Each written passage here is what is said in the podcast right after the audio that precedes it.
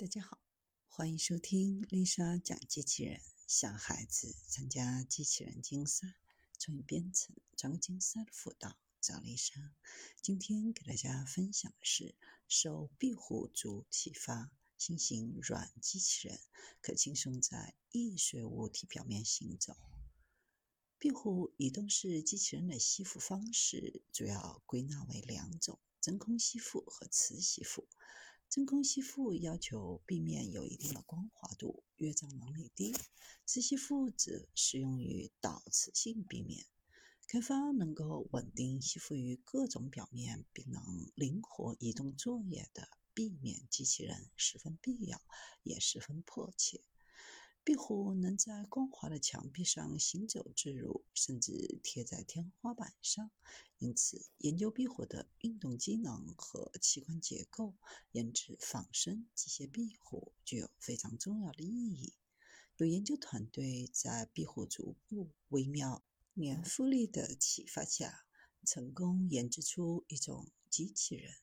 这种机器人技术能够在不损害物品的情况下，拾取和释放脆弱的材料，实现在易碎物体表面行走。仿生机械是模仿生物形态结构控制原理而设计制造出的功能更集中、效率更高，并具有生物特性的机械。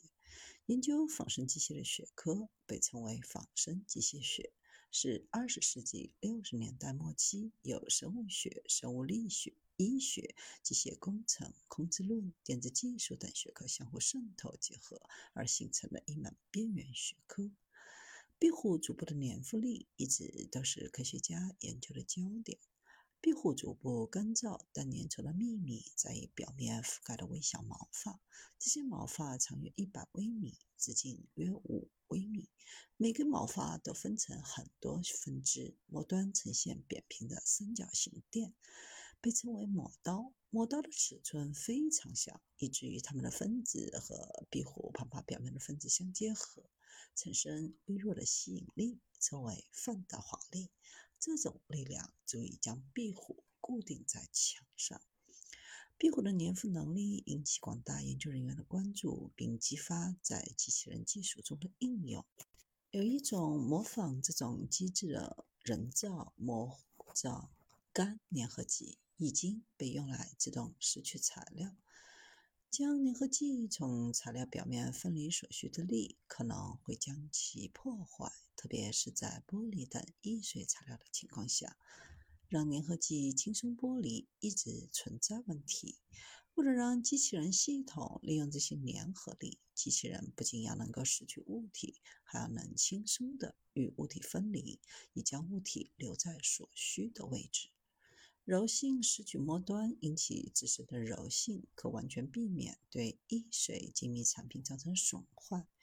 柔性拾取末端利用其自身固有的顺应性，通过简单的控制，实现对不同形状以及易变形物体进行拾取，相对只能针对某种特定形状的物体进行拾取的刚性拾取末端，具有不可比拟的优势。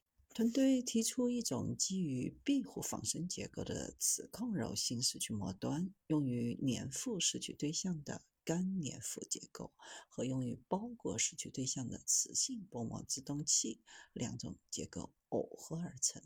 通过使用软硅胶橡胶制成的真空驱动装置解决分离。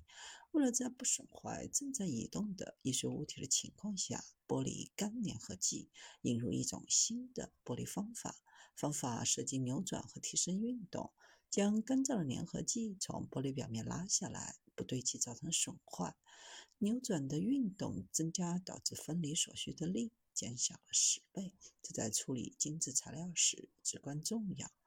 通过将它们的传输系统连接到机械臂进行测试，可以在倾斜表面拾取精致的玻璃盘，移动到不同位置，并轻轻放下，而不会对玻璃盘造成任何损坏。太空垃圾是绕着地球轨道上运行、不具备任何用途的各种人造物体。这些物体小到固态火箭的燃烧残渣，大到发射后被遗弃的多级火箭。它们有撞击其他航天器的风险。在返回大气层时，这些太空垃圾也会对地面安全造成威胁。由于太空垃圾以轨道速度运行，若与它们相撞，可能会严重损坏尚在运作的航天器，甚至威胁宇航员在舱外活动时的生命安全。随着太空探索的推进，太空垃圾数量逐年递增，带来的问题也日益受到关注。但要清理这些碎片非常困难，它们存在太空之中，而效率较高的吸盘又不能在真空中工作。传统的胶带类用来粘东西的物品基本上也没用。身为化学物质。也能够承受极端的温度变化。磁铁又只对本身具有磁性的物体起作用。大多数的解决方案包括鱼叉，用抓鱼的东西去抓太空垃圾，听起来有点酷，都需要与碎片产生强有力的相互作用。但这又有可能把垃圾推向意想不到的、不可预知的方向。总之，在传统工具面前，这似乎是个不可能完成的任务。否则，也不会有那么多垃圾在太空了。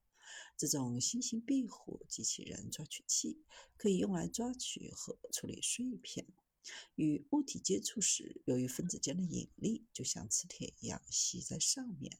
抓手在正面和手臂上都有格子状的方格，上面有细的粘合带，可折叠起来，朝中间的机器人移动，就像提供了一个拥抱一样。三格可以像太阳能电池板一样粘在平面物体上，手臂可以像火箭一样抓取弯曲的物体。